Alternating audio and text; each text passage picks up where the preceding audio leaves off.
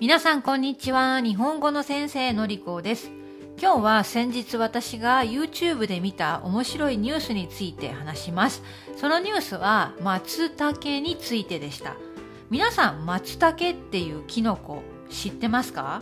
日本人は結構好きなんですね。高級食材と呼ばれている松茸なんです。そして秋によく取れるので秋の味覚の王様とも呼ばれている松茸について話します。え松茸っていうのはキノコの種類ですね。えどうして、まあ、人気があるか特別かというと匂いがあるんです。香りが独特なですね。えその松茸の、えー、まあ、スープ汁物を飲むとふわっといい匂いがするまあ日本人好きな人が多いんですね。香りが独特強い。歯触りがいい。ということでまあ人気で特別扱いされている高級食材なんです。えそしてこの、まあ、国産。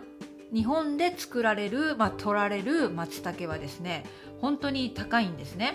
外国産の輸入品と比べると断然値段が高いです。今日の楽天市場で値段を調べるとランキングナンバーワンの国産松茸は、えー、ちょっと待ってくださいね。150g で約2万円します。150g だから本当にちょっとした小さいキノコだよ。それが2万円もするんです。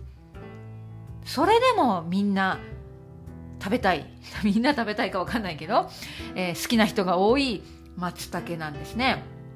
でこの松茸松松という名前がついてますから松の木の近くに生えるんですね。松の木の中でも赤松という特別な木と一緒に生きている共生しているのが松茸だそうです。ですから松茸ができる環境は赤松という松の木がないといけない。ね、いろいろな天気の条件が整わないとできないデリケートなキノコなわけです。だから国産は高いんですね。えそんな松茸ごめんなさいこれ前置きなんです前置きが長くなったんだけどこんなただでさえ高い松茸なんですけれどもニュースではですね最近松茸が絶滅危惧種に指定されたというニュースだったんですね。絶滅危惧種。この言葉知っていますか？この植物がもう地球上からなくなる可能性がある。危ない。だからみんなで保護しなきゃいけない。それが絶滅危惧種なんです。植物でも動物でもあります。ねえー、動物だったら日本の鶴ですね、えー、動物鶴鳥なんですけれどもその鶴は絶滅危惧種ですから国によって守られているんですね。松茸もその種類として最近指定されたんだそうです。そして絶滅するから守らなきゃいけないと決められたことで日本中の高級和食和食屋さん和食屋さん？和食レストランはちょっと困ってるんですね。えただでさえ国産の松茸は高いのにこれからもっともっと高くなるんじゃないの？